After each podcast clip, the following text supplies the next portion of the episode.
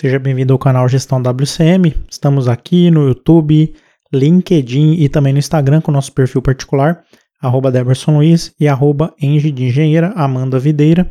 E hoje nós vamos falar sobre um tema polêmico dentro da gestão da manutenção. Como todos sabem, a gente fala sobre gestão de manutenção, ativos, confiabilidade e PCM.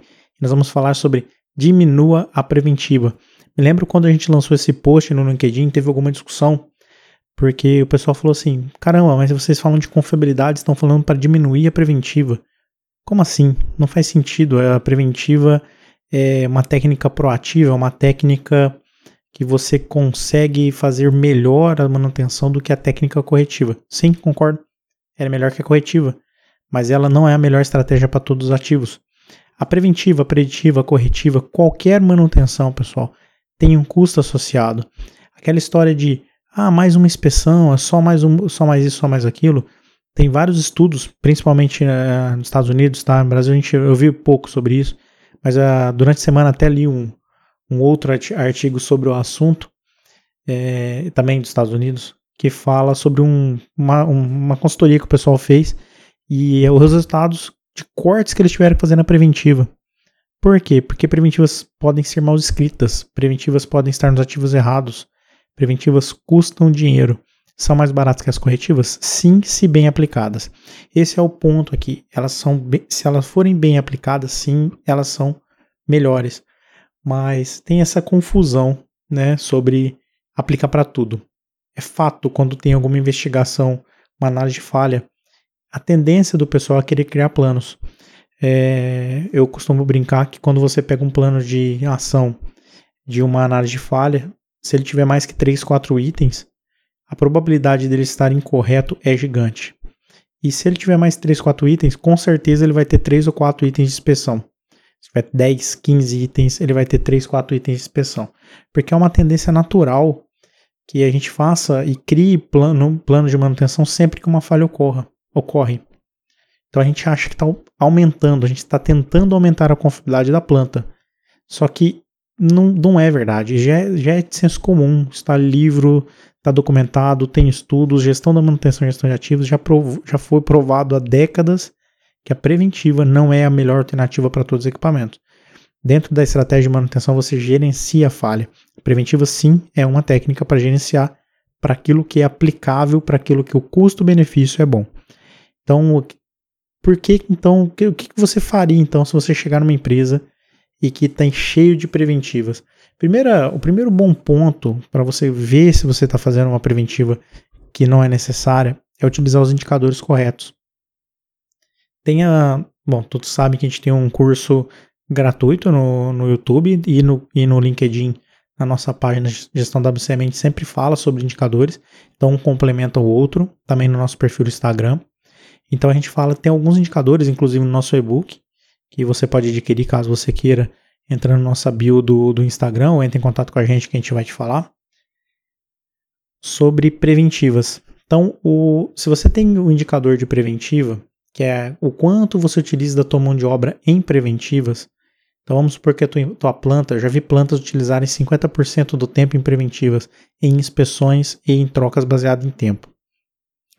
E aí você fala assim, legal, Quantas dessas preventivas, dessas inspeções, geraram correções em tempo? Então, eu utilizava 50% do meu tempo em preventivas, em inspeções, e quantas dessas inspeções eu gastei corretivo em cima?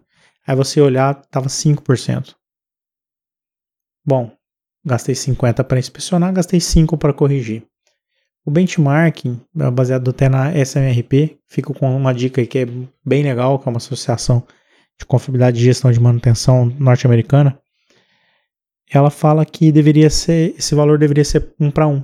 A relação deveria ser 1 para 1. Se eu utilizo 20%, ele fala até em 15%, 15% de inspeções e preventivas, eu deveria encontrar 15% de problemas, ou gastar tempo, né, 15% do meu tempo corrigindo esses problemas.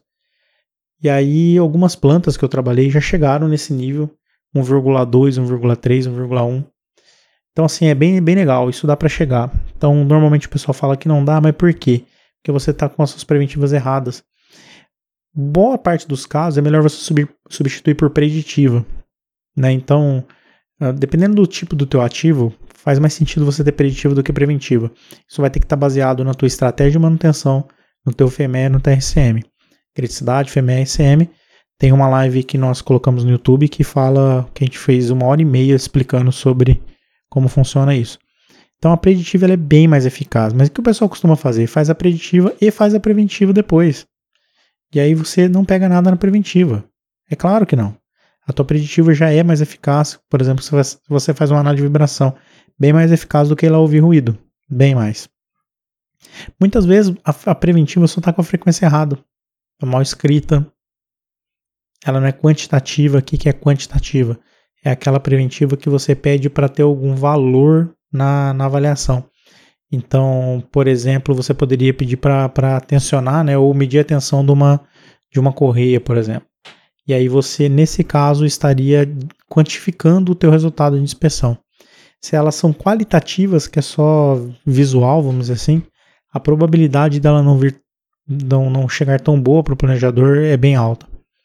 Em alguns casos, as preventivas uh, não dão resultado e aí você tem que pensar em, em revisá-las porque tem pouco treinamento. Os treinamentos são mal aplicados, muitas vezes nem tem. E um ponto, tá? Quando eu falo que eles são mal aplicados, eu não estou falando que o instrutor é ruim. Também acontece, tá, pessoal? Mas eu estou falando que as habilidades, muitas vezes, que a gente treina, nem são aplicáveis. A gente, às vezes, está com problema de mecânica num equipamento X, a gente dá um treinamento de elétrica. Cansei de ver isso também. Então, você tá fazendo errado.